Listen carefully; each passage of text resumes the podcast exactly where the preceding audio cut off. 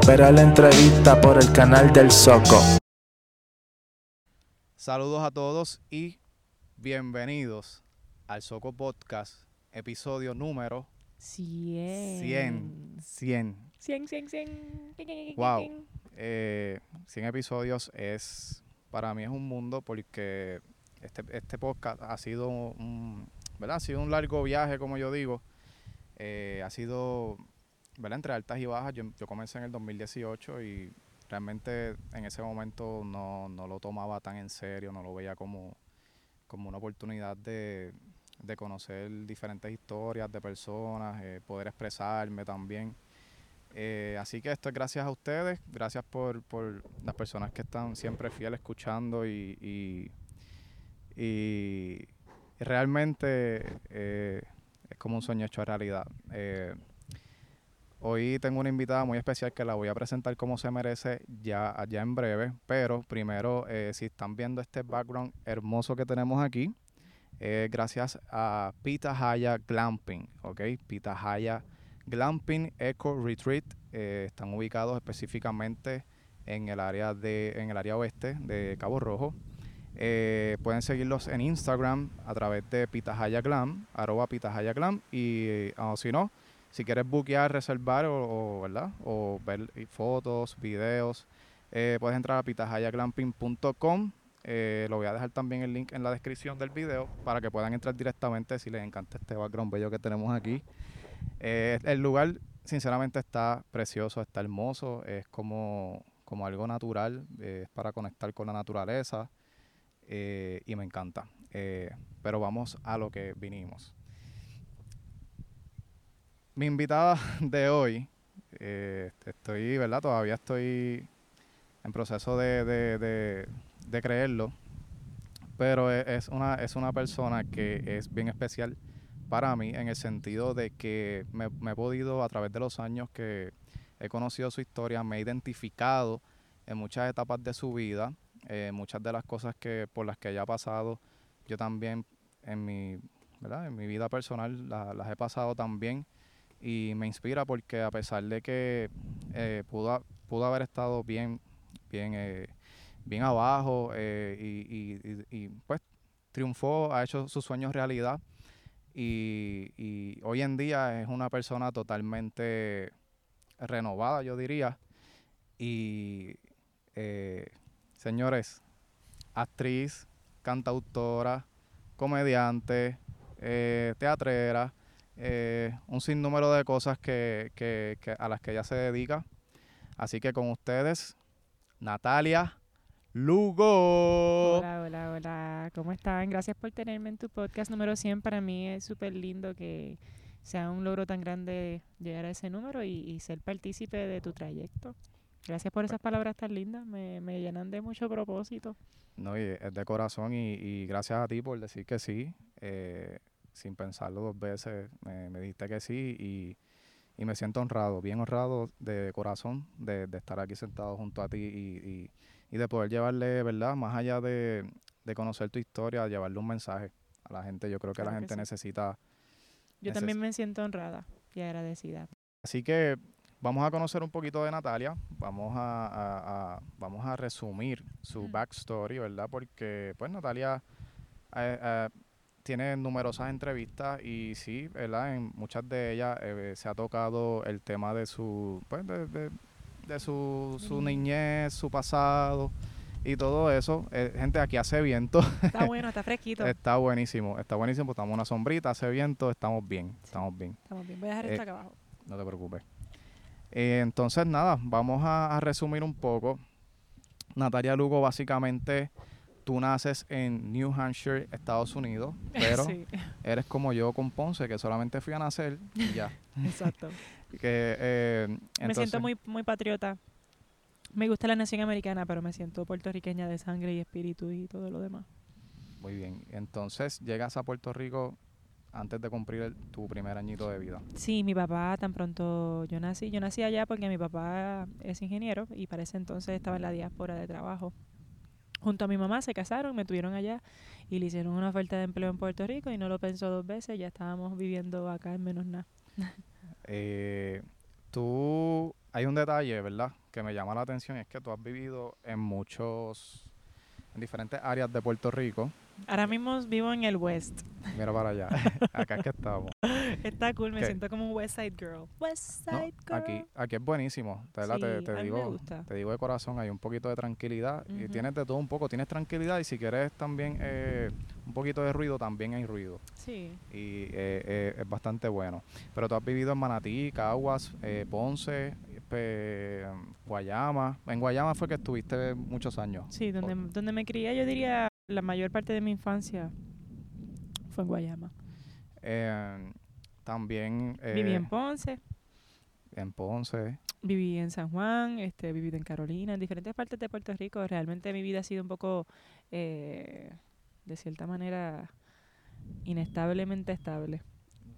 porque es consistentemente cambiante mi ambiente. Y para la carrera que llevo, pues ha sido vital, porque la carrera de un artista no es fácil. A veces te encuentras en situaciones un poco incómodas, especialmente si quieres alcanzar tu sueño, tienes que hacer ciertos compromisos y encontrar lugares donde te sientes en paz y donde tu historia se va desarrollando. Así que no fue algo que escogí. Mm, Me gustaría, ¿verdad?, llegar al punto de mi vida donde me pueda estabilizar y, y formalizar un hogar, una familia, pero por lo pronto este ha sido mi trayecto, sí. Mudanza, mucho... Que te Mucho comprendo cambio. también que yo pasé por, por eso de... Yo viví en Mayagüez, viví en Lajas, viví en... Viví en un par de lugares, ¿verdad? En, en esa inestabilidad de, pues, de a veces nuestros padres buscándole un mejor lugar a nosotros. Así mismo fue. Eh, tú estudiaste comunicaciones en la UPR de Río Piedras, hiciste un grado asociado, ¿no? Bueno, no la terminé. Realmente me hubiese gustado terminarlo. En ese entonces había mucha huelga sucediendo y yo había pues ya absolvido lo integral de la comunicación que tenía que aprender. eh, y pues me lancé a mi sueño porque realmente siempre quise ser cantautora y sabía que el trayecto del, del músico, artista independiente, pues estaba más en, en la independencia, ¿verdad? Claro. La redundancia, no tanto un certificado o un mérito, un certificado de graduación, tal vez me iba a ayudar a conseguir un empleo en una corporación, una empresa, una compañía. Exacto. Y de cierta manera yo siempre quise ser mi propia empresa y mi propia compañía y vivir en libertad, que es lo que hago por hoy. Gracias al Señor, ¿verdad? Porque la gloria es de Él. Eh, que tengo la dicha de poder trabajar para, para mí y hago presto servicios profesionales a personas, pero no trabajo para una empresa. Que, que ese casi siempre es el fin de terminar una graduación en la universidad. Si tú estás en la universidad, pues te exhorto a que termine, ya estás ahí, tú sabes. Me gusta dar el mensaje de educación. Siempre he sido una mujer muy educada, eh, estudiosa. Así que tampoco es que porque no terminé soy una ignorante, sino que pues decidí eh, enrollarme las mangas. En el momento de la crisis de la huelga dije, ¿sabes qué? Yo voy a enfrentar el mundo. Y eso fue lo que hice y hasta el sol de hoy estoy aquí. Así que he sido muy bendecida en el camino. No, y que en el trayecto también no, no es color de rosa. Uno como estudiante se le presentan miles de situaciones y más en la vida personal. que tienes que lidiar con ambas cosas y a veces eso te hace, eh, pues, eh, ti- tienes que tomar una pausa en los estudios o de Oye, la no universidad, o sea, es una linda experiencia, pero hay mucha mala influencia, eh, especialmente si eres una persona que tienes tus valores y tu forma de ver la vida, te criaron de cierta manera. A veces cuando llegas a la universidad, pues entra como que la influencia de la rebeldía, de las borracheras, de las malas decisiones, que en el momento no parecen malas porque todo es shiny and new.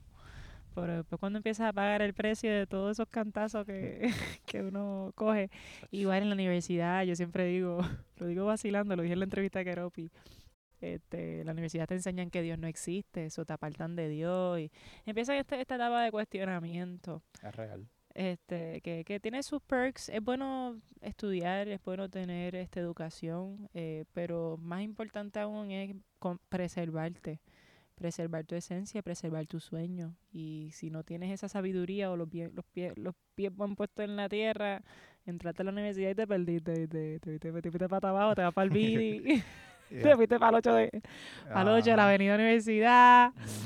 Te llama la vecina que de momento tienes una nueva housemate que es de, de, de, de y tienes, tú sabes, que después estás jangueando con...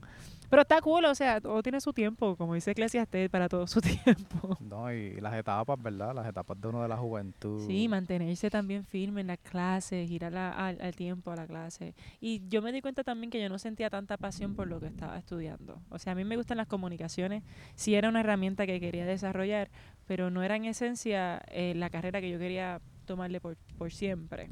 Aunque las comunicaciones son esenciales en mi, ¿verdad? en mi desarrollo como artista, este, yo, yo creo que mi arte es un poco más libre, es más, es más de, de propósito Ok. que de tengo este trofeo Ah. porque estudié en tal lugar y me dieron Ah. trabajo en este lugar y ahora soy una ejecutiva y me llaman la doctora Lugo. No, ese nunca fue como que mi... Hay gente que sí, lo respeto. La gente que llega al doctorado, mira, Dios te bendiga. Ese no fue mi camino.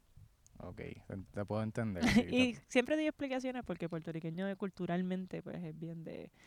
O eres un o te gradúas de otra universidad o eres un quedado. o me imagino que también en la universidad te tratan de encajonar en algo, Sí. ¿verdad? Por lo Este, menos en comunicaciones querían Se inclinan a algo. se inclinaron mucho en el periodismo. Mm, Entonces yo nunca me vi como periodista. Podría ejercer la función, como que nos encontramos aquí presente en Pitahaya Clamping, pero eso no era tampoco algo que, que- que a mí me... Mm, No era lo tuyo. No, por ejemplo, en la clase de redacción yo quería que me dieran clases de cómo redactar un libreto o cómo redactar un guion para, para un cortometraje, largometraje. Sin embargo, la redacción era ve y entrevista a cinco personas y hazme una, una, una redacción de, de, de cómo fue tu experiencia, como un reportaje. Ok. Y yo le decía a la maestra de redacción, pero es que yo quiero estudiar comunicaciones audiovisuales en cine y televisión. Y yo, sí, pero... Entonces la, mi, mi profesora de redacción venía de, del periodismo, de, de, de los periódicos El Mundo, Ok. que de cierta manera pues como que no me estaba... No sé, de verdad dije, yo creo que mi... mi mi trayecto es más creativo. Sí, me, me he fijado en, querer este crecer y desarrollarme como mejor artista. He cogido talleres de comedia, he cogido talleres de improvisación. eh, he empezado desde abajo, he estado en producciones como asistente de director, he estado en producciones como actriz, he estado en producciones como maquillista. He estado, entiende que esas experiencias también te llevan y previo a la universidad yo había estudiado eh, teatro Ok. Porque tuve la dicha de que la de la escuela pues tenían un after school que se llamaba la Escuela de Bellas Artes de Puerto Rico, un programa del gobierno eh, que daban clases de teatro y en Ponce eso, eso, o sea, era como una universidad. Era actuación 1, actuación 2,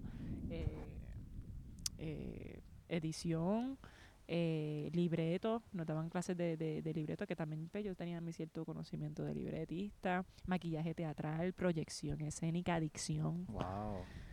Eh, vestuario. par de cosas. Entonces, si tú querías crecer, por ejemplo, los, los maestros veían potencial en ti, hacían au- audiciones y tú podías audicionar para ser parte del café teatro o de las obras de teatro de Bellas Artes. Así que cuando yo entré a la universidad, ya yo tenía como que síndrome artista, Sí, porque ya yo había estado en obras de teatro, en café teatro, en películas.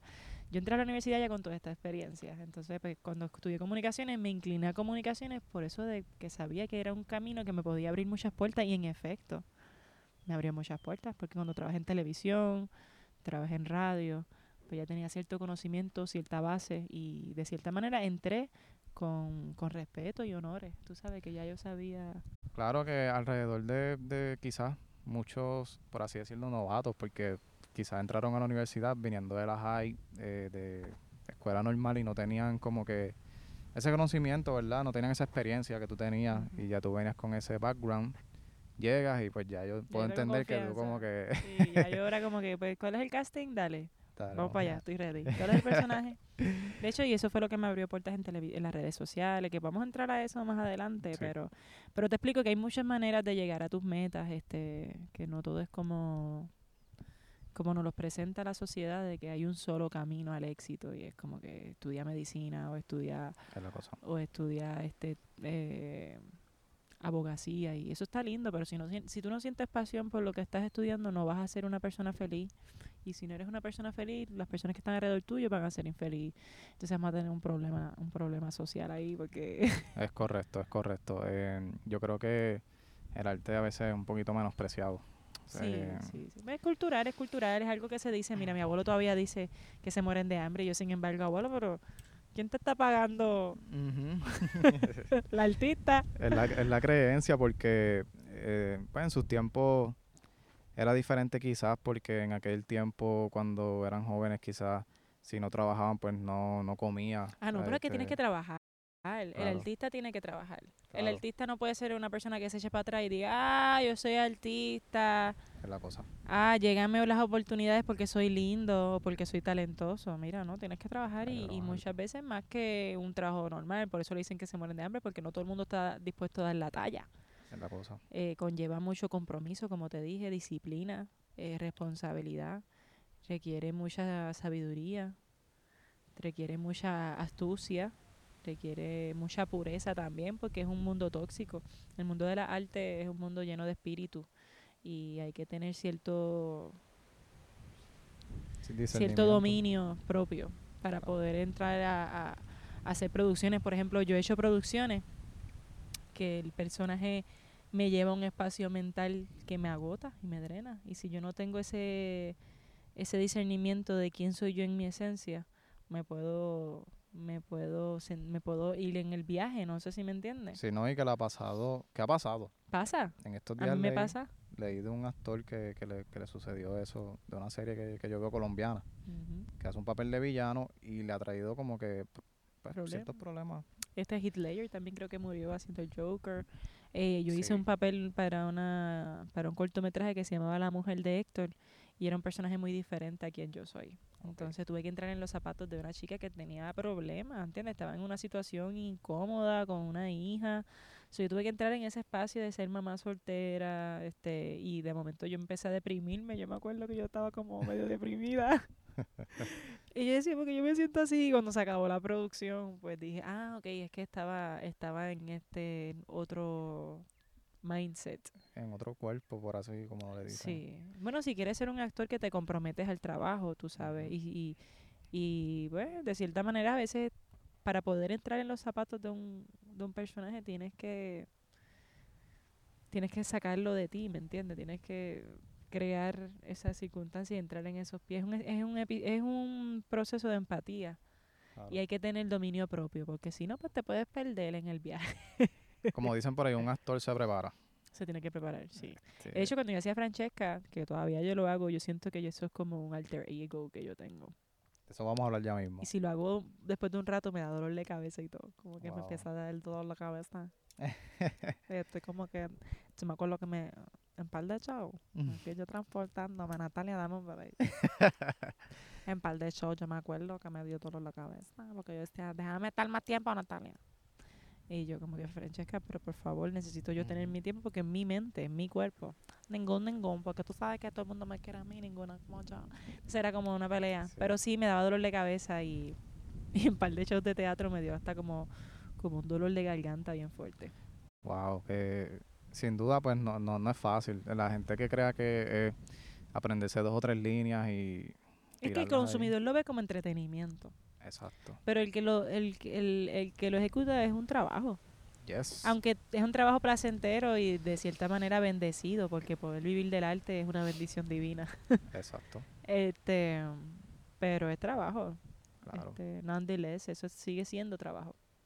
Esto, estos talentos que tú tienes, eh, ¿verdad? A, eh, a pesar de que Dios es el que los da, pero también eh, trae una como una vena familiar entre tu señor padre y tu señora madre que en paz descanse. Amén. Como todos, ¿verdad? Sabemos eh, de tu historia, este, tu papá es músico, ¿verdad? Siempre fue músico y creo que hasta cantaba. Sí, Sí. escribía canciones y él iba a ser parte de una orquesta en los 70. Wow. Y mi abuelo le tronchó los sueños. Mi abuelo le dijo que se iba a morir de hambre, que estudiara ingeniería. Y por eso cuando yo le dije que yo quería ser artista, dijo, pues está bien. Pues de eso es lo que estamos hablando al principio, que wow. Y entonces pues eh, creo eh, también que escuché, escuché una entrevista donde tú explicas que tu señora madre tenía talento para hacer manualidades, arreglar flores. Ella escribía también, ella tenía un diario, tenía recetas también, cocinaba, Wow. eh, pintaba y tenía el don de palabra, como que ella era una mujer bien de ayuda social. Yo el otro día estaba reflexionando Y ella me llevaba a centros de lugares pobres como niños con menos Wow, de veras. cuando niña. Y yo creo que por eso yo soy filántropa en estos tiempos. Es algo que me inculcó de niño, la responsabilidad social. Además de eso, ella, ella era florista. Ella tiene un alma bien sensible. Que a pesar de que la, la hayas, ¿verdad? Y discúlpame que, que toque el tema. que- falleció. Que, la hayas tenido tan poco tiempo, pero creó en ti un ser humano de calidad en esos Sí. pocos años. Que, Sí, que ¿no? Y, y su sangre, su sangre está corriendo por mis penas y, y- y su rostro está en mi rostro. Yo veo fotos de mi mamá y yo soy ella. Wow. Y mientras pasa el tiempo, más me acerco a la edad que ella me te- tenía cuando me tuvo. Ella me tuvo cuando tenía como 32 años. Y yo tengo Ok. 30 ahora. Que ahora yo he visto mi cara madurar y cada vez me parezco, me parezco más a mami. Qué lindo, qué lindo. Sí. Em, Papi a veces se me queda mirando y me hace, tú eres tu mamá. wow, Eso es lindo. eso es un honor. Sí. Eh, ok, yo, que yo, vive que- en mí, vive en mí, vive en mí. Exacto. Su, su descendencia. yo, yo, yo, que, yo quería tocar, ¿verdad? un- contigo un tema porque yo crecí siendo hijo único, ¿verdad? Mi mamá no tuvo más hijos y pues como yo crecí solamente con mi mamá, no crecí con mi papá, yo tenía hermanos, yo tengo hermanos, eh, claro, ten- están vivos todos, gracias a Dios, Dios me los cuide. Eh, tengo, tengo hermanos por parte de mi papá, pero nunca compartí con ellos de pequeño.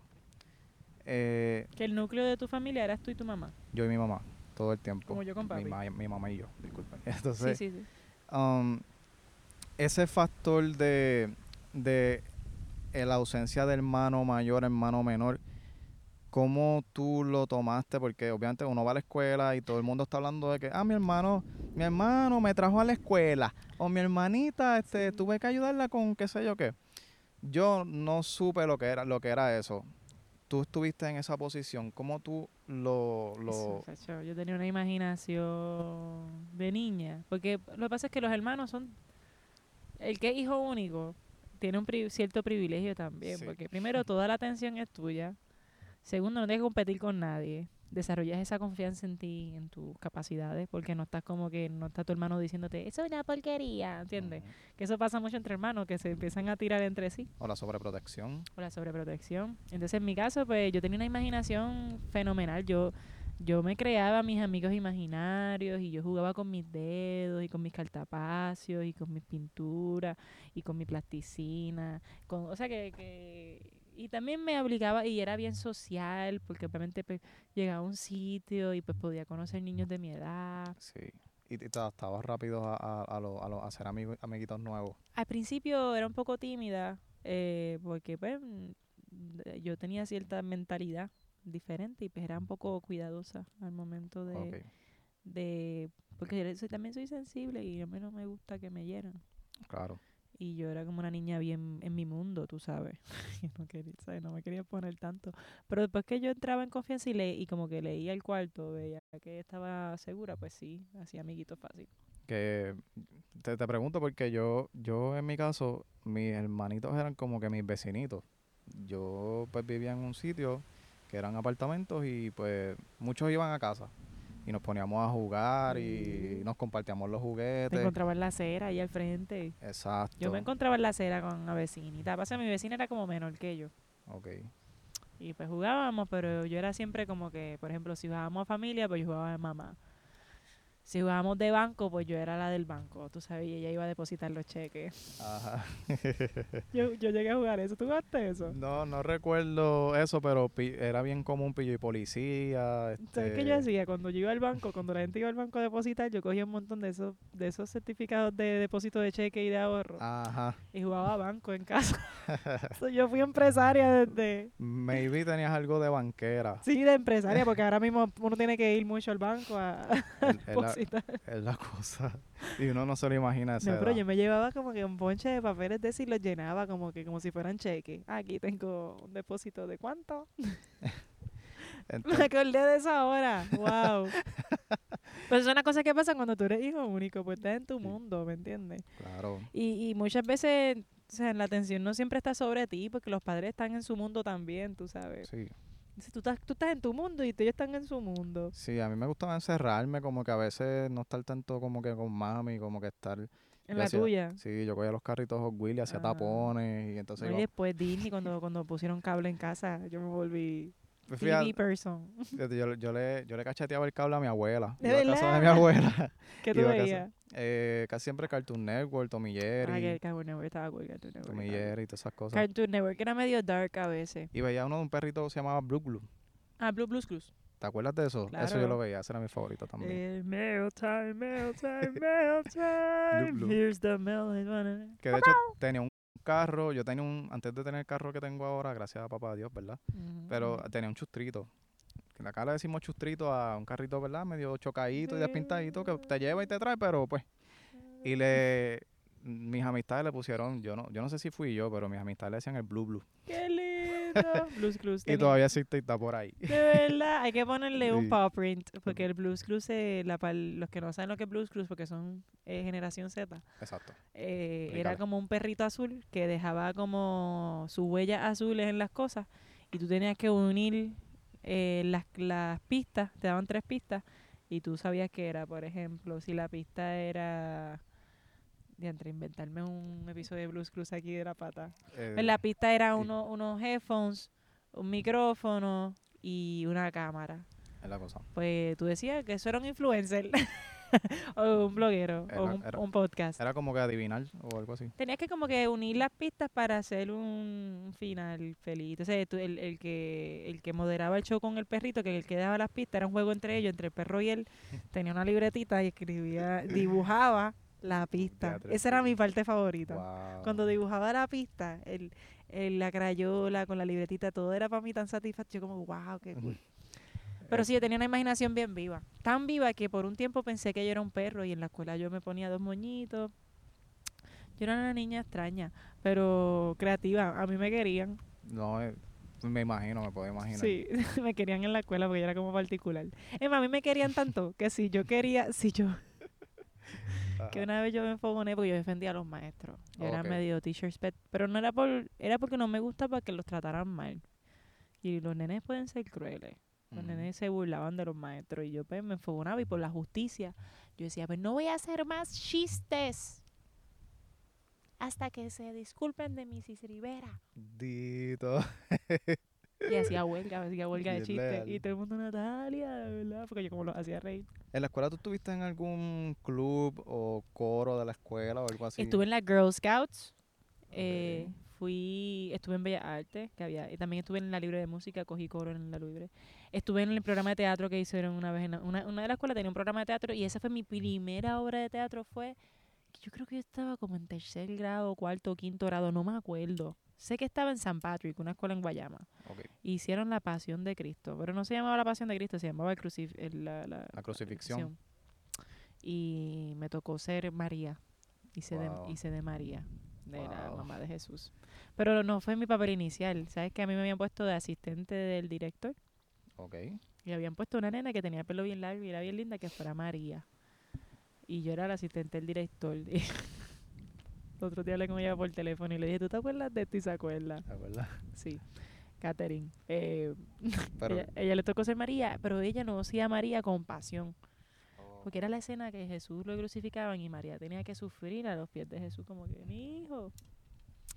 Y yo me metí y hice, "Pa, mira, asistente, ¿te puedo enseñar cómo se hace María? Y yo me tiré al piso y lloré y todo el cuarto se quedó como que, tú eres María. Entonces, en la obra de teatro, ese era uno de los momentos más Wow. que el teatro completo se quedaba como que, porque yo gritaba como, como que me da baby. Esos son síntomas de, de talento desde que uno es pequeño. Desde pequeño. Fue llamado, fue llamado. Yo me, yo me sentí súper apasionada con el papel de María. Porque me tuve que posicionar en los pies. Y para ese tiempo yo, yo ya era cristiana y amaba a Cristo. So, por eso creo que pude interpretar a María porque me puse en los papel, en los pies de ella. Dije, wow, ¿cómo se sentiría ver a tu hijo injustamente crucificado en la cruz? A tan corta edad ya tú tenías esa, eh, tenías esa madurez, Sí. por así decirlo. No, Sí. y la obra, era, la obra era una buena obra, como que también corría las escenas cuando estábamos buscando a Jesús en, en el pueblo. O sea, que Jesús cuando el niño se... se estaba esa escena también, porque la obra de, de, de- Jesús que nosotros hicimos no solamente era el crucifijo, era como la historia de Jesús. Ok, Entonces había en sus escenas donde yo estaba con mi esposo José ok. buscando a Jesús. ¿Han Ok, visto a Jesús? ¿Han visto a Jesús? Y Jesús, Qué está- lindo, Jesús estaba en la iglesia predicando y decía, no, es que tengo que estar en los asuntos de mi padre. qué lindo. Que viste que también Dios me llamó, Dios, Dios me usó en todo, Dios, Dios pensó en todo. Te- te sí, de, de cierta manera sí, siempre ha estado eso allí. Y además de que cuando tú pequeña, pues siempre tuviste una persona, ¿verdad? Que te cuidaba, que te enseñaba de la palabra. Claro, sí, de mi de Andreita. Sí. Andreita era la, la señora del cuido. Y cuando no era ella, siempre Dios puso personas en mi vida y en mi camino para mantenerme con los pies en, en la tierra y, y, y enamorada de Jesús. Hasta cuando yo me aparté, que eh, me imagino que entraremos en eso después, eh, Dios me buscaba todo el tiempo a través de personas. Me, me mandaba a alguien que me decía, no te alejes de Dios. Y yo no lo entendía, yo decía, pero porque cuando uno se aparta, uno como que Sí. se desconecta. No le recomiendo a nadie que se aparte, por favor. Si estás apartado, ahora soy yo la que te está diciendo, busca de Dios, acércate a Dios, es lo mejor que te va a pasar. Te va a hacer mejor persona y mejor talento. Amén, amén. Um, cuando llegas a tu adolescencia, ¿verdad? Eh, con 17 años, tú decides como que, pues yo estoy capacitada y me voy a ir a vivir sola. Porque yo puedo, quiero y porque me lo merezco. Por así decirlo, ¿verdad? Sí. Pero eh, yo sé que es, un- es, un- es una edad que no es tan fácil tú irte de, de casa de tus padres. eh, a, qué, ¿A qué se enfrenta una joven a esa edad? A irte al mundo completamente sola, estás rechazando que, ¿verdad? Eh, tu hogar, por así decirlo. Y vamos a, vamos a, vamos a hablar de eso a modo de, de consejo también, porque si hay un joven, algún joven viendo esto, ¿verdad? Que ojalá, ¿verdad? Y sea de edificación. Este, ¿a qué se enfrenta una persona cuando toma esa decisión? Porque yo sé que es difícil, es difícil convivir. Yo, yo, yo quería irme de casa, qué sé yo, a mis 15 años. O sea, de, de los 15 yo me sí, quería ir. sí, sí. Mira, si yo pudiera ir para atrás, yo me quedaría en casa de mis padres. Pero en ese momento era imperativo y era necesario que yo viviera sola por las circunstancias en las que mi vida me tenía. Ok. Y fue, fue un momento pilar porque ¿a qué me enfrenté? Pues me enfrenté a la soledad, a, a, a la responsabilidad de poder eh, proveer para mí, porque uno se, yo me independicé, tenía que pagar renta, o tenía que pagar el carro, o tenía que pagar mi comida, tenía que empezar a entablar mis ahorros.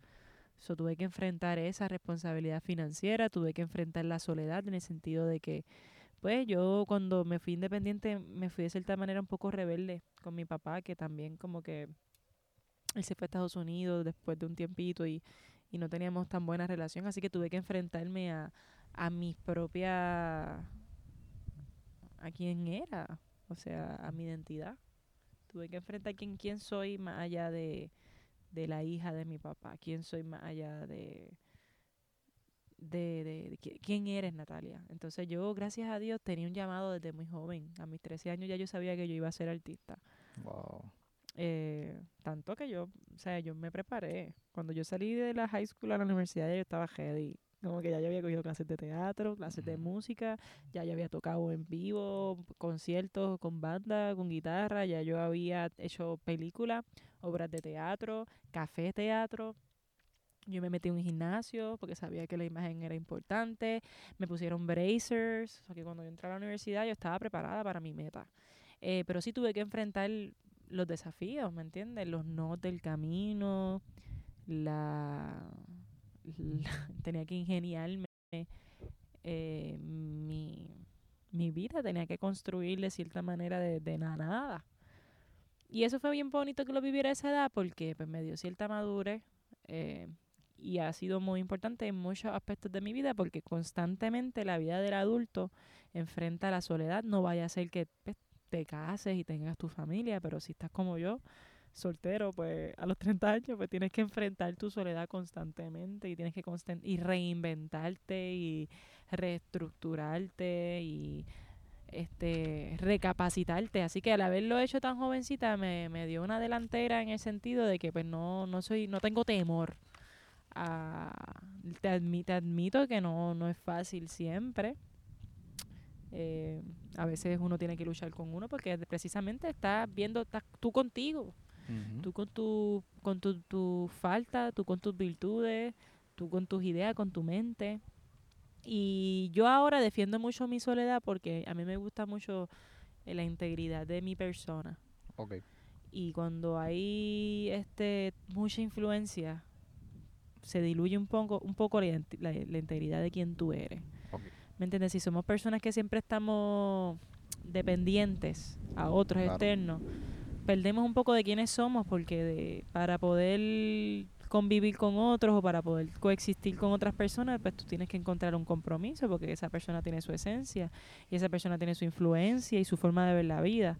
Pero cuando tú te enfrentas a la soledad, pues entonces empiezas a conocer quién realmente tú eres, qué realmente Dios quiere contigo, qué realmente es tu llamado, tu propósito, qué realmente te llena, qué realmente te apasiona, qué realmente tú quieres. Pero tienes que tener la valentía para enfrentar eso. Sí. Entonces yo tuve esa valentía a mis 17 años, que la tuve que hacer no porque yo quería, sino porque las circunstancias de mi vida lo ameritaron.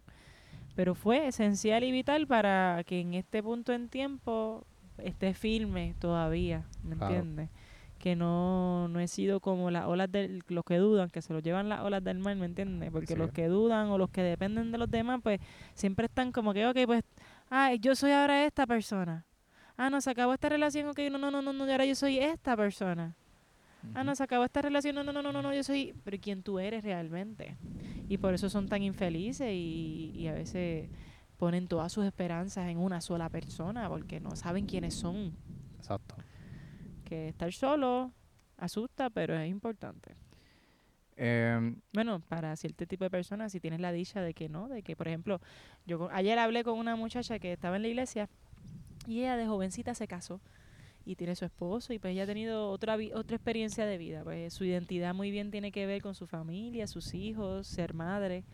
Pero en el caso mío, pues que soy un artista independiente, que aún no ha llegado al matrimonio, mm, este, porque a mis 20 yo no quería casarme, pero ya llegué como que a la etapa donde el corazón empieza a decir, espérate, sí Natalia, tú quieres tener una familia. claro. A eso voy a entrar ahora, en este punto en tiempo. Estando sola me he dado cuenta que eso es lo que anhelo. Y que las cosas, ¿verdad? Todo, todo ha, sido a, a- a un tiempo, yo diría que, que en el timing correcto. Ah, no, Dios, está pasado. Dios tiene un timing conmigo. Yo lo amo demasiado. Por eso yo no puedo parar de adorarle, ni decir su nombre y exaltarle. Yo sé que a mucha gente no le gusta escucharlo, pero es que Dios es bueno. Si Bueno, lo conocieran, estarían igual. Bueno, bueno y real. Bueno, bueno y real. Y a veces, y es padre, que a veces tú sabes, tienes que pasar por tus periodos de, de disciplina. Exacto. y pican, y pican. y tú- Tú Es sientes la- el correazo espiritual. ok, ok. Pero de momento caes en tiempo Sí. y como que, pues, Y Él te conforta, Dios te va guiando. Entonces, eh, eh, la, la soledad y la independencia, es- o sea, no la soledad, soledad, pero como que la independencia de persona es importante en tu cercanía con Dios. ok. Aun cuando seas madre, aun cuando seas esposa o esposo, aun siendo hermano, eh, tienes que, que tener tu intimidad con Dios. O sea, eso es lo que Él nos pide. Busca a Dios, pon a prim- Dios primero sobre todas las cosas. Ama a Dios con espíritu, cuerpo, alma y verdad. ¿Sabes lo que significa eso? Eso no es con apariencia. Eso no es ponle un pescadito al, al carro y ponte una cadena de una cruz. Mm, Eso no es, es em, más que eso, es, es una relación real y, y una relación este muy seria. Y a la misma vez graciosa, Dios me hace bailar. Mira, yo bailo, yo me río sola. eh, Eso es gozo, gozo que uno sí, siente. sí. Hay sus momentos de aflicción, es normal. Jesús no lo advirtió. Pero, pero Dios te enamora, si te dejas enamorar. Ay, Dios ha sido. Dios ha sido chulo conmigo. Amén, amén. Eh, Natalia, hubo un punto de tu carrera que tomaste notoriedad pública, por no decir fama, pero notoriedad pública. No me llaman en autoridad Ah, pública. pero, o fama como lo, lo Sí. conoce la gente, que- que fue un, un video que, que tú grabaste, eh, tú trabajabas en ese tiempo como mesera. Y tú grabaste un video un día De mi eh, experiencia. contando tu experiencia como mesera y pasó algo que de momento cuando te das cuenta tienes un montón de Un mensajes montón de de... views, un montón de friend requests. eh, Mi vida cambió ese día. ok, Eso fue una experiencia sobrenatural. wow. Porque yo no, yo no tenía, yo, yo siempre tuve fe, pero no era como que, ¿No te pasó por la mente que eso se iba a ir viral como tal? No. yo no sé. Yo creo que no. No tenía expectativa. Expectativa. Realmente lo hice, lo hice porque primero lo sentí. Sentí la motivación de pronto. Dije, ay, quiero hacer un video. Y sentí como que los personajes que quería hacer y como yo ya había hecho cosas de ese índole cuando estaba en la escuela como que obras de teatro este cosas de video así yo hacía las asignaciones de Don Quijote yo las hacía en video y me vestía de donde de, de, de cómo se llamaba la, la mujer de Don Quijote De André, ahí me cogiste. Yo, yo siempre sé de Don no Quijote. sé, no me este, acuerdo cómo se llamaba pero era viejo eso fue hace mucho tiempo Doña Quijota, vamos a ponerle. no no era Doña Quijota pero- era de la que él estaba enamorado y le puso el mismo nombre al caballo Dulcinea. Dulcinea. Dulcinea, ¿cómo se me va a olvidar eso? Ah, sí, yo hice Dulcinea así como que era como una fea, pero su expectativa. De hecho, yo había hecho como Don Quijote tenía como un trastorno de de esquizofrenia, porque él veía gigantes en los e- si tú piensas bien, Sí, si tú piensas bien la historia de Don Quijote, Don Quijote tenía como esquizofrenia. Él veía como que los molinos como gigantes, sí. él veía el caballo como un jinete. ¿Te acuerdas? Tenía grandes expectativas de, Exacto, de pues cosas yo- pequeñas. Yo hice una obra de. Yo hice un sketch de Don Quijote para la escuela que, que saqué a, saqué a. La maestra estaba loca conmigo. Bien. Que Don Quijote, pues tenía también ese síndrome de esquizofrenia, básicamente, porque él se imaginaba que. que tenía un Mustang, que para mí era el caballo, pero realmente andaba en un tres potes. Ok. Entonces en mi escuela había un nene que tenía un Mustang amarillo, bien espectacular, y yo, te- yo hice una producción que salía él como que. Wow, Salía el tres potes en el tres potes y después salía como que boom en el, En el Mustang. el Mustang en su imaginación. Igual Dulcinea, él la veía como una jebota ahí, van, y salía yo como que haciendo Dulcinea ahí, como que, ta, ta, ta, y de momento salía ella, ¡Yala! Era Wow. tan linda. Pero nada, nada, nada. Volviendo, volviendo. Me fui, me fui, me fui por la tangente, me fui por la tangente.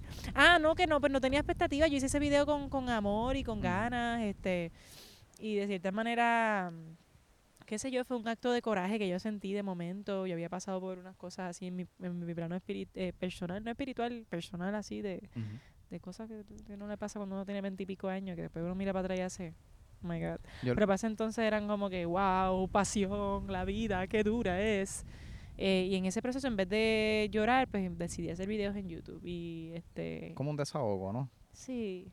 Como Y después de ese video recibí mucho hate también, porque, porque la- cuando tú coges fama, automáticamente coges haters. Porque, no sé, eso es algo cultural. Es un complemento. Es como, y mi segundo video me vacila los es haters. como las papitas fritas Porque del- como a mí no me, no me importaban, pues yo, yo, Sí. yo me los vacilaba. No, si no les das atención es peor. No, no, sí. O si les das atención, pues, qué sé yo, hazles un reflejo, ha- hazlos ver cómo se ven. Ok. Como entiendes, como que, ay, Natalia, qué porquería. Sí. ¿Entiendes? Como que de verdad tú sacaste de tu tiempo para escribirlo. De verdad, mano. Sí, Pero pues hay que ver. patético. Eh, sí, mano. ser hater es como mucho trabajo para mí. Yo no podría ser hater. No, no, de- definitivo. Yo, yo- yo creo que, que no hay que ser hater porque cada persona, de cierta manera, Mira, si a mí no me gusta algo, yo no lo veo. es la cosa. y, y si lo está haciendo, se está esforzando a hacer algo. Sí, sea, mano. ¿Qué estás haciendo tú? ¿Qué estás Primero haciendo mira a ver qué estás haciendo tú. Y luego yo tuve una etapa de hater.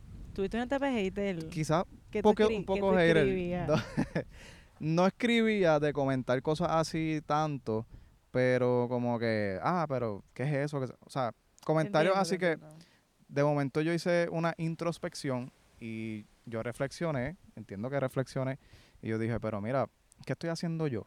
Y me hice esa pregunta, ¿qué estoy haciendo yo? O sea, ¿qué estoy haciendo yo escondido? Porque para ese tiempo yo no tenía ni redes sociales, yo vine a abrir las redes sociales en el 2018. ¿Qué estoy haciendo yo?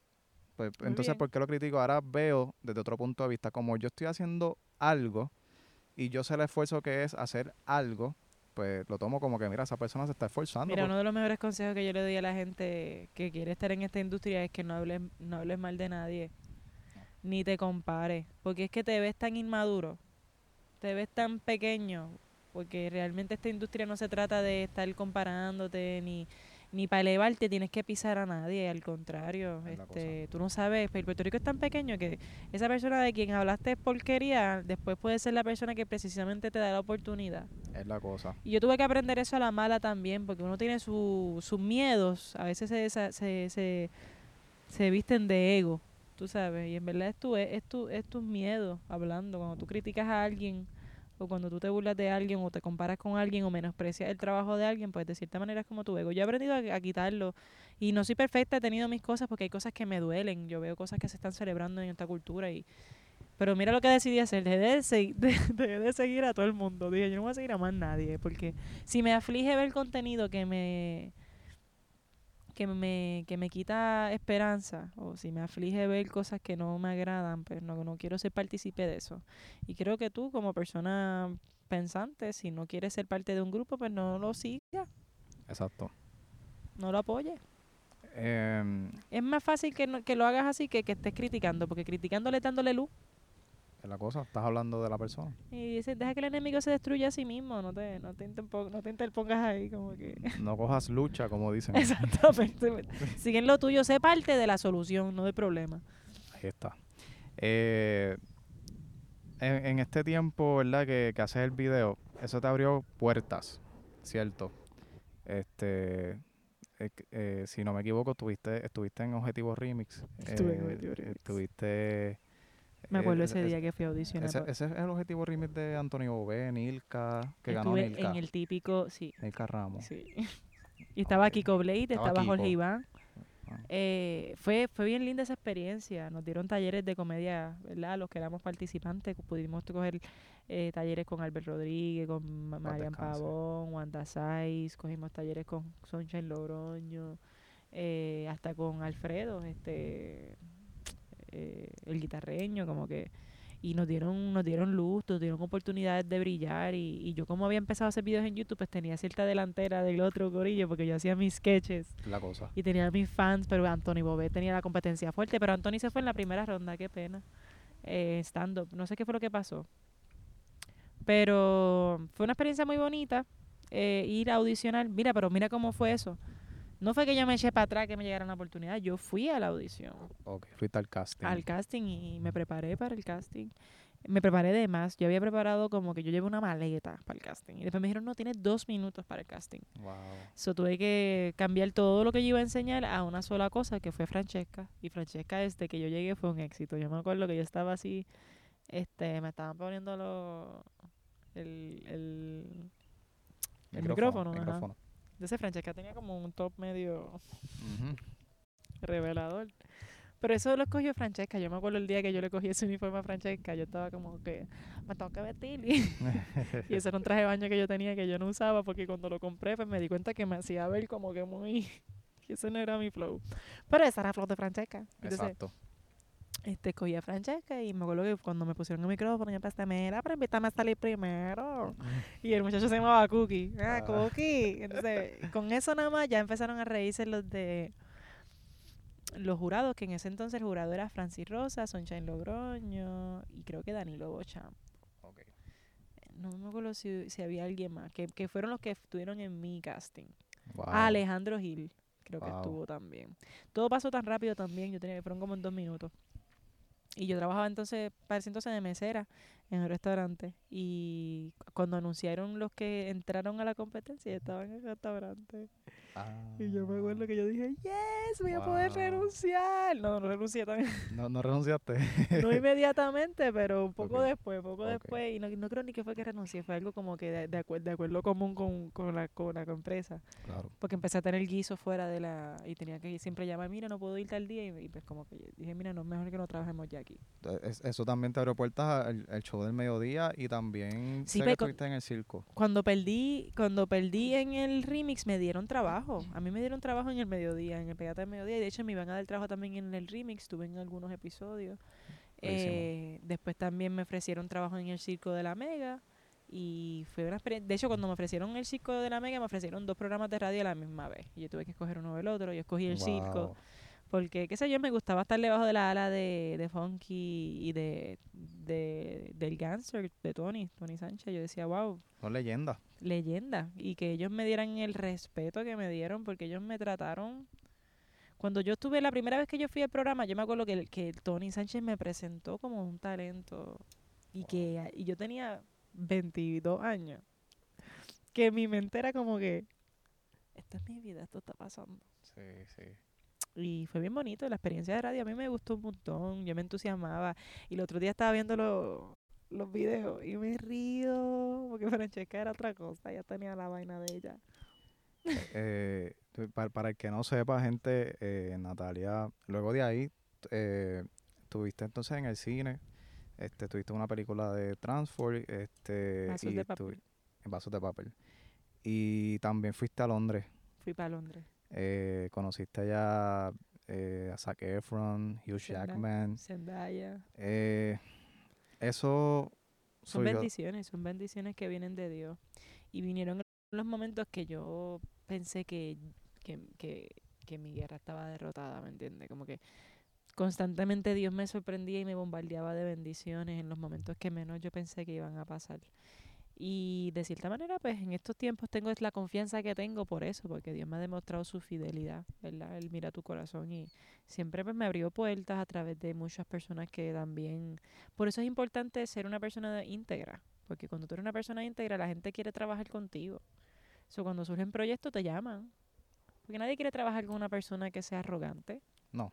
Nadie quiere trabajar con una persona que tenga actitudes, que se crea la gran chavienda humana, que se crea superhumano. La gente quiere trabajar con personas humanas que hagan la experiencia placentera. Exacto. Y pues gracias a esa gracia que hay en mí, de parte del Padre, pues estas oportunidades se me, se me presentaron. Eh, tu, tu sueño más grande era tener tu propio álbum, ¿verdad? Eh, Uno de ellos. uno de ellos. Em, tú tuviste, ¿verdad? Uno, uno tu- tuviste intentos de, de hasta grabar el disco. Sí, mano, fue Y- fuerte. Es que era niña, era muy joven y no sabía mucho de la industria. Eh, hay una experiencia que, que tú ahorraste mientras tú estuviste trabajando de mesera una cantidad bien grande de dinero y lo invertiste completo en, en un álbum que nunca pudo salir por, por Mire, y ahora mismo estoy poniendo en mis oraciones eh, poder sacar ese álbum. Como que yo quiero darle vida a esas canciones que no pude lanzar en ese momento en tiempo, porque las tengo, me pertenecen. exacto. Así que estoy trabajando para eso, stay tuned. Entonces, luego de que pasa todo esto, esta tormenta, por así decirlo, llega fuera del marco, Que fue mi primer disco ante el público. eh, publicado y todo. eh, Sí. El disco Y lo tuve en mis manos, lo tengo en mis manos. Eh, estuvo disponible físico y está en Spotify, está en Apple Music, en, todas las plataformas digitales. Así que si eh, quieren conocer mucho más de Natalia, Fuera del Marco es un disco que, desde mi punto de vista, yo veo que canción por canción son historias diferentes eh, de diferentes etapas de tu vida. Eh, y, Y todos componen una historia, como que todo, todos cuentan una, un big picture. Pero obviamente ba- bajo sus episodios y sus historias. Sí, yo vengo del teatro, así que a mí me apasiona mucho contar historias de maneras creativas que yo encuentre estimulantes. Yo no sigo mucho las tendencias, como que yo no soy de, ah, ¿qué es lo que suena ahora? Ah, pues vamos a cantar esto. No, sino que yo soy más de, ok, cuando yo sentí esta emoción, cómo la quise presentar, como un bolero, como un saxofón, como un... Es diferente mi, mi approach a la música. Que te, te man- mantienes tu esencia sobre todo. Sí, y no tengo mucho afán con competir con el mercado. En algún momento sentí la presión, porque el ego dice como que, ah, no, que los views, y pero después dije, mira, en verdad yo no quiero ni que me sigan por ser controversial, yo prefiero que me sigan por mi esencia y quién soy, que me quieran por lo que soy, y que el que aprecie mi música la, la aprecie. Y tengo mi gente que aprecia mi música muchísimo, que están todos como que, ¿cuándo vas a sacar más música? y en ellos son los que me enfoco. Eh, Fuera del Marco no simplemente fue un disco, hubo una producción, un concierto teatral en el Centro de Bellas Artes de Santurce, Sala René Márquez. Eh, el que no sepa, pues el Centro de Bellas Artes de Santurce es un centro, ¿verdad? Donde hay eh, creo que tres salas diferentes de teatro y es yo creo que el más importante, el escenario más importante de Puerto Rico, yo diría, en cuestión de teatro. Sí, y yo he tenido la de dicha, arte. yo he tenido la dicha y la bendición de escribir una obra de teatro para esa misma sala, la René Marque.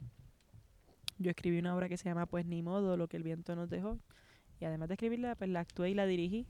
Fue un espectáculo de show. Tuve a Junior Álvarez, a Red Shadow, Yamcha, estuvo Francis Rosa, Wow. Linet Torres. Entonces fue un show que tuvimos seis funciones completamente llenas. Fue bien bonito.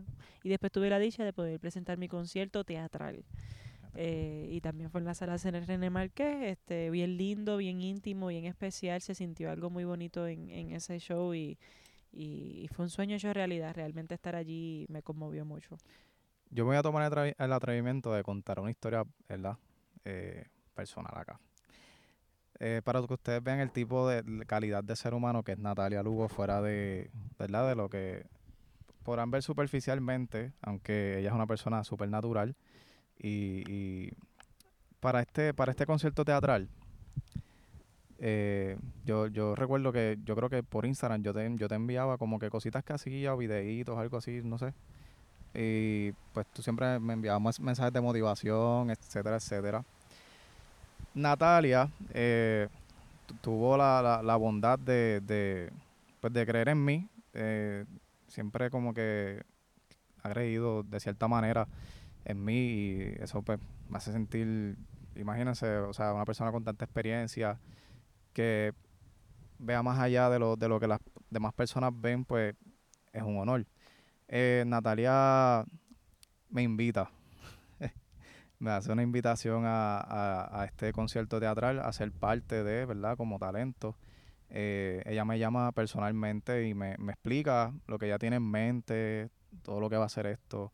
Y pues en ese momento no se pudo porque obviamente eh, yo pues, vi- vivía mucho, muy lejos de, de- de- del área, entonces pues los ensayos y todo eso es, es verdad un poco cuesta arriba y también detrás, detrás de todo esto siempre hay una producción y hay una, una logística y un equipo de trabajo que pues se encarga de que todo marche bien y pues si algo no es muy, ¿verdad? Si algo es un poco riesgoso, pues ellos no, no lo van a, permitir. Eh, pero Natalia tuvo ese gesto conmigo y eso como que me despertó más a mí las ganas de, de continuar. O sea, porque yo dije, si, si ella lo está viendo, pues entonces sí hay algo. Eh, eh, hay algo aquí. Es que, que- entra la fe, mira, cuando uno está en esta industria, tú tienes que creer en ti hasta cuando no creen en ti. Mira, cuando yo siempre le doy un consejo a la gente, la gente me pregunta, ¿a ti no te da pacho? ¿A ti no te da timidez? Mira, no, yo me trepo... Dios di- dice la palabra que Él no nos ha dado un espíritu de timidez, sino de poder, amor y dominio propio. Que si tú sabes quién tú eres en Cristo, tú te puedes parar en cualquier lugar y ser luz en las tinieblas. El enemigo no te puede dominar, el miedo no te puede dominar, lo que, el que dirán. Mira, de hecho, la regla número uno para poder ser un buen entertainer es que no te importe, tienes que ser medio, you need to let go. Cuando yo cogí comunica este improvisación, la clase de improvisación yo la cogí con Chicho Rodríguez, Eric. wow, Sí, bestia. él fue el que me dio mis talleres de improvisación, un honor para que fuera, porque él es un excelente improvisador. Sí. Y una de las primeras ejercicios era haz el ridículo a propósito. Literalmente hacía un círculo y todo el mundo tenía que hacer. ¿Me entiendes? Sí, sí. Porque es parte de ser un entertainer. Like, you- no te puede importar. Si te importa, pues pierde, tú sabes. No puedes estar ahí como que tan self-aware. Tú tienes que ser lo que provoca que los demás despierten. So, tú empiezas a cantar, tú empiezas a bailar, tú empiezas a estar en la tuya. Y a veces hasta cierro los ojos. Pam, y después cuando abro los ojos me doy cuenta que está un montón de gente. Así que, Tienes que creer en ti antes de que... Tienes que creerlo, creértelo. Eso es fe. amén, amén. La certeza es lo que se espera. Así que eso, eso fue algo para mí, un, gesto Qué bueno, qué pena y- que no pudiste ser parte. Pero fui parte porque Sí. estuve allí, estuve presente y ¿Qué te pareció? estuvo genial. Y la parte que más me, me encantó fue cuando tu papá Ah, Ca- cantó conmigo. cantó contigo. Eso fue, yo iba a llorar. Qué lindo, ¿verdad?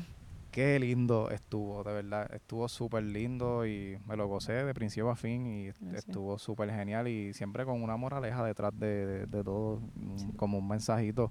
claro. Y eso es eso bien interesante. De A hecho, fue la que- primera vez que fui al Centro de Bellas Artes. Y oye, no fuiste a mí, me hubiese gustado que fueras a mi obra de teatro porque esa era un poquito más edgy. Tocábamos temas como drogas y sexo y cosas así.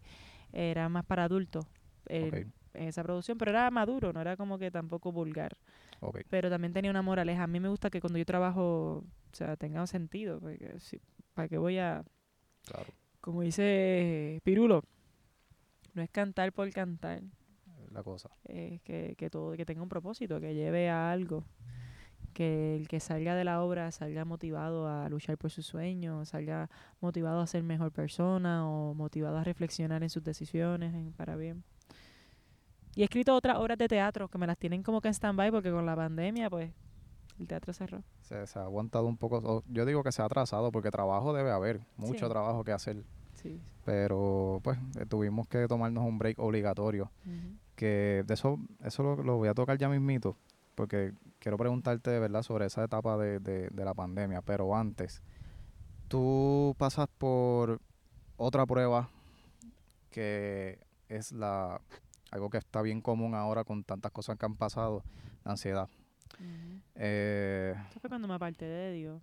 hay un, hay un, hay un, y ahora que dice eso, que fue cuando te, apar- te apartaste de Dios, hay un texto bíblico en 1 de Pedro 5, 7 que dice echar toda nuestra ansiedad sobre Él, porque Él cuida de nosotros. Eh, ese proceso, ¿verdad? Yo, yo te traigo la pregunta porque no es que quiera llevarte de nuevo ahí porque jamás y nunca, pero hay mucha gente que está pasando por eso hoy día. Es más común que antes. No, hoy en día tú no puedes sacar cita con un psiquiatra porque están buqueados. Yes, sí, es una realidad. Sí, el otro Este, día estaba viendo un anuncio, bendito, estaba, porque ahora estoy, cuando me quedo con papi, pues papi ve las noticias y entonces me entero de todo y salió una, una, una dama que me dio mucha lástima porque me- se veía su sufrimiento y su aflicción. Y ahora mismo Puerto Rico no, no a veces no tiene lo- los servicios que, que realmente necesitan esas personas, las la- los lugares. Sí hay esta AMSCA que yo puedo dar fe que, que ayudan, así que si cualquier cosa tú estás en riesgo, busca la línea Paz, busca ayuda, no tengas miedo de pedir ayuda, busca este ayuda profesional, este y si puedes también buscar a Cristo, pues él es el sanador. Por lo menos esa ha sido mi experiencia. Si quieres sanar de verdad, pues busca a Cristo. Pero si quieres aliger, al, a, a- como que ponerle el proceso un poquito más fácil, ve y busca ayuda profesional y combina las cosas para que tú veas que, que sanas porque sana. Bueno, esa es mi fe, porque a mí quien me sanó de esa ansiedad paralizante que yo viví eh, fue Dios, fue Dios y su palabra, porque yo busqué ayuda profesional y nada me quitaba el, el sufrimiento que yo estaba teniendo. ¿Cómo, cómo, cómo, cómo fue, verdad? ¿Cómo lo, lo, lo logras? ¿Logras salir de eso? Yo por eso me identifico mucho con la generación que está pasando ahora. Lo que Mm. están viviendo ahora Mm. los jóvenes fue lo que yo viví en el 2015. Ok. Y es por falta de conocimiento que perecen. Porque lo que se celebra en la cultura, porque lo que se ve en la televisión, porque lo que se escucha en las noticias, porque lo que se escucha en la radio, por lo que lo que se ve en las redes sociales, en Instagram, en Facebook, es todo celebrando las cosas que te hacen mal. Pero si tú no sabes que te estás haciendo daño, tú continúas haciéndote daño y después te preguntas por qué estás vacío y después no encuentras ni respuesta porque lo que se enferma es la mente. Por eso yo exhorto a las personas que lean la palabra de Dios y que busquen de Dios, porque ahí van a encontrar todas las preguntas que tienen, las van a encontrar. Yo cometí el error de buscar todas las respuestas en el mundo y las busqué en los placeres, las busqué en las distracciones, las busqué en el escape, las busqué en la droga, la busqué en la, en la bebida, la busqué en la pareja, la busqué en divinismo, esta gente que te lee supuestamente el, el aura, lo busqué en la gente que te pone que el chakra, Wow. lo busqué, o sea, yo busqué donde no tenía que buscar, Claro. donde ahora mismo está todo el mundo buscando. Porque ahora todo el mundo pone en su biografía su género, su signo zodiacal, su... O sea, y, y, y yo entiendo que de cierta manera tú estás buscando quién tú eres, pero tú no eres un signo zodiacal. Quien tú eres no está compuesto de la interpretación de un hombre a unas estrellas. Porque tú eres hijo del creador de las estrellas. Es la cosa. Tu identidad es más grande de lo que te está limitando tu signo.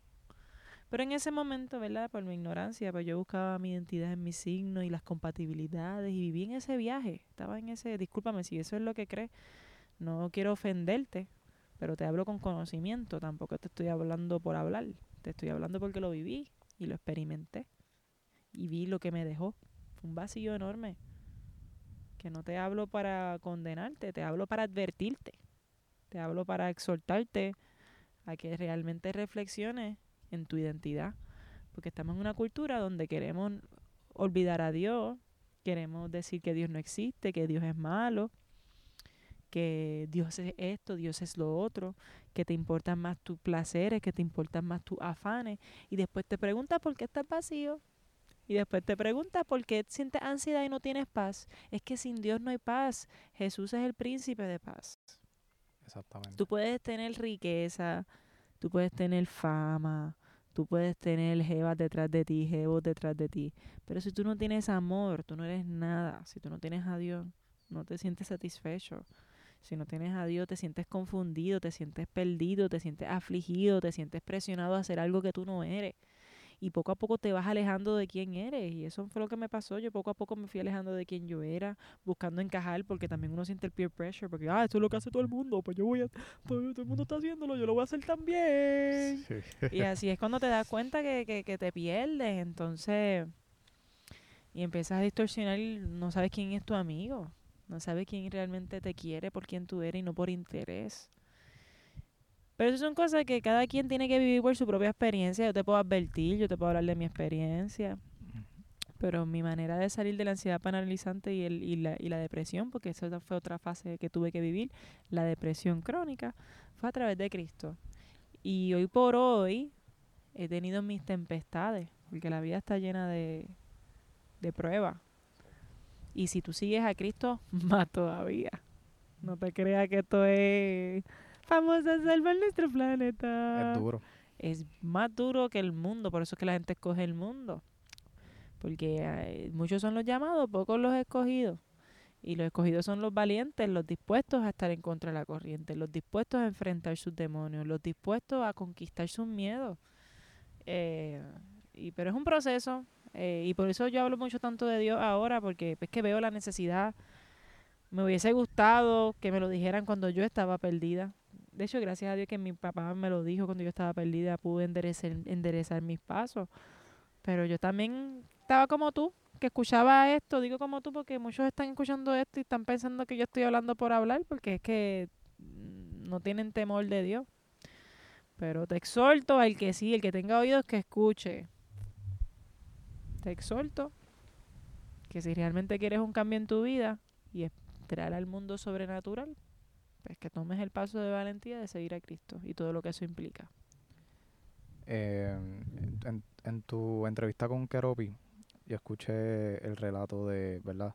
Esta ansiedad paralizante y me identifiqué porque a mí me pasó. El que no sepa lo que es una ansiedad paralizante es cuando tú estás tan depresivo y tan ansioso, te tratas de levantar de la cama y literal hay algo que te empuja y te caes de nuevo, caes tendido en la cama. Eh, o sientes un mareo, o yo no lo, tienes fuerza. no tienes fuerza, o yo sentía el peso de mi cuerpo sobre mí. Sí, así mismo. Eh, estuve como tres meses encerrado sin... Y a veces distorsionan tus pensamientos, eh, afligen tu corazón.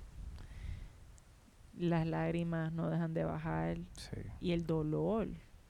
Porque lo que hay es un dolor profundo, porque es que te sientes rechazado, te sientes solo, te sientes triste, te sientes abandonado, te sientes usado, te sientes de muchas maneras.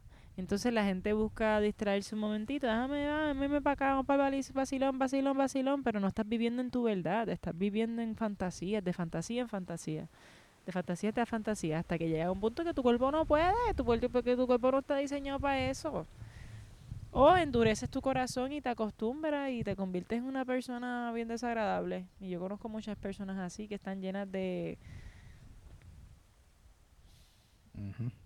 de tristeza, de, de amargura.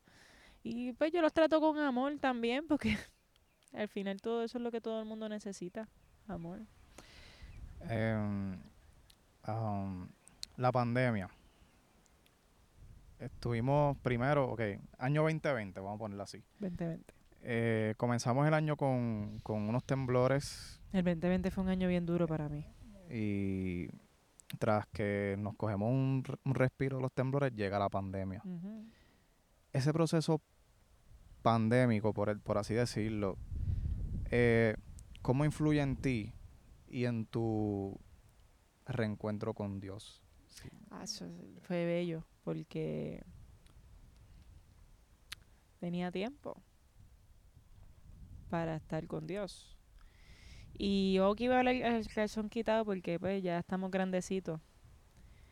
En ese entonces yo estaba, convivía con mi expareja. Eh, aún así, vivía una vida consagrada a Cristo, que muchos lo podrán poner en tela de juicio, pero yo, el Señor sabe quién soy. Y ese momento a mí me dio mucha oportunidad, ¿verdad? Eh, de leer su palabra. Yo eso es lo que hacía. Y eh, ustedes fueron testigos, los que me siguen en las redes. Yo siempre estuve creciendo en el espíritu y buscando al Señor y buscando acercarme al Señor. La pandemia fue exactamente lo que yo necesitaba para yo realmente escudriñar la palabra, yo realmente entrar en oración, yo realmente eh, enfrentarme a mí eh, y enfrentar muchas cosas de mí. Y, y tuve la dicha, ¿verdad?, de tener un, un gran amigo a mi lado, que pues ya hoy por hoy no, no estamos juntos, pero, pero tuve la, la, por lo menos la dicha de tener a alguien que, que de cierta manera este me, me permitió ser yo, tú sabes, como que yo podía leer la Biblia y me dejé, como que no me Claro. sentía mal Exacto. este, de ser yo, este, que, que pude crecer mucho espiritualmente. La pandemia me hizo madurar mucho, mucho, mucho, mucho, mucho. Entonces, pues, al estar en mi casa cocinaba, al estar en mi casa me cuidaba, pude ahorrar dinero porque no estaba en la calle, pude descansar, pude reinventarme y hacer cosas diferentes porque yo empecé a crear el contenido digital y hacer otro tipo de cosas. Claro. Eh, y pude mm, estar en un espacio seguro que me permitió crecer. Este, así que la pandemia fue bonito para mí. eh, tuvo sus retos, tuve dificultades, eh, tuve muchas pruebas también. Todos los años van a traer pruebas consigo. Pero fue un año que me acercó a Dios, definitivamente, sí. Yo me pasó igual. Fue el Eh, año que yo como que dije, vamos, vamos a hacer esto en serio, Señor. Como que yo le decía al Señor, ya, ya yo quiero conocerte de verdad. Y, y eso hice. Y todavía, y ahora que estoy sola, pues lo estoy conociendo aún más íntimamente, porque ahora dependo solo de él. Qué lindo eso. Eh, esa, esa era la pregunta, ¿verdad? Para ya, ya para ir cerrando, yo que- quería, quería preguntarte cómo te sientes hoy espiritualmente hablando. Eh, ¿Cómo te sientes hoy? Hoy, eh, julio del 2021. Julio 19. Pues hoy me siento en paz. Hoy me siento agradecida. Hoy me siento esperanzada. Hoy me siento llena de de Dios. Me siento fuerte. Me siento firme y me siento feliz. Estoy feliz y, y de verdad que mm, valió la pena la lágrima, valió la pena el, el camino de soledad con- junto a Dios, porque Él es fiel y no me desamparó. Y. eso siempre es la duda con la que nosotros batallamos con el miedo a que, pues, que nos que quedemos en desgracia o que pero el Señor y su palabra son fiel, ¿me entiendes? Y, y uno tiene que descansar en eso y vivir los procesos, no huirle, porque no te vale de nada, lo que haces es abrir, si tienes una herida, si le huyes a sanar la herida, lo que vas a hacer es que tu herida sea más profunda. Y poco a poco vas a estar más herido y más herido y más herido y más herido y más herido. Y a veces llega un punto que, que no se puede con el dolor. Así que es mejor al contrario. Darle la espalda al mundo, realmente enfocarte tú y Dios. y sanar, sanar tu herida y pasarlo. Llora, acércate a tus papás, acércate a tus amigos reales, acércate a... Pero más que, a to- que todo lo, que, lo del mundo y todo lo exterior, acércate a Dios, mira, como que vale la pena. Es bien lindo, como que Dios es bien bueno y paciente. Y te aguanta cuando te dan la, los tantrum, y te aguantan cuando te da el lloriqueo, y te, y te alienta. Pero para que eso te pase, tienes que tener un corazón dispuesto, un corazón humilde, un corazón que reconozca que Dios es lo más grande. Y ya tú vas a ver los frutos. Am, hablando de, ¿verdad? Eh, esto que tú has hecho es algo bien valiente. Hay mucha valentía eh, eh, envuelta porque uno, uno pichea lo- lo- los comentarios de la gente alrededor y lo que puedan pensar de uno. Pero tú tuviste gente que te dejó de seguir, ¿verdad? Claro. Siempre hay ese tipo de persona que... eh, es que mi confianza está en Dios. Mire, yo lo digo en, la, en fuera del marco, yo digo, la magia nos persigue, no seguimos a las masas. Yo no vine a este mundo a ser un follower. Yo vine a este mundo a ser un leader, un follower of Christ. But a leader, you know, mi llamado es diferente. Y si la gente no lo entiende, pues ese no es mi problema. Ahí está mi perfil. Yo no le cierro la, yo no lo tengo, yo no tengo preferencia en mi perfil. En mi perfil pueden entrar todas las edades, todas las preferencias sexuales, todos los géneros y mi contenido es friendly para todo el mundo. Eh, pero si tú me, si no me quieres seguir, pues yo no tengo por qué cogerte represalia, porque yo no sé, ya yo me he desprendido hasta de eso. Ya ni eso me importa, porque es que sabes qué, eso es otra ilusión, otra fantasía y otra mentira. Eso es un mundo tóxico que te chupa y de momento tú no sabes quién eres porque lo que estás haciendo es contenido para atraer seguidores. Entonces, cada vez que tienes menos piezas de ropa, cada vez tienes pierdes más tu esencia y no vale la pena. Porque después cuando decides y aprendes y te das cuenta de, la, de tu desnudez, dices, ah, diantre, yo no sé si yo quería de- revelar tanto. Entonces, pues pierdes los seguidores que te siguieron con esos motivos.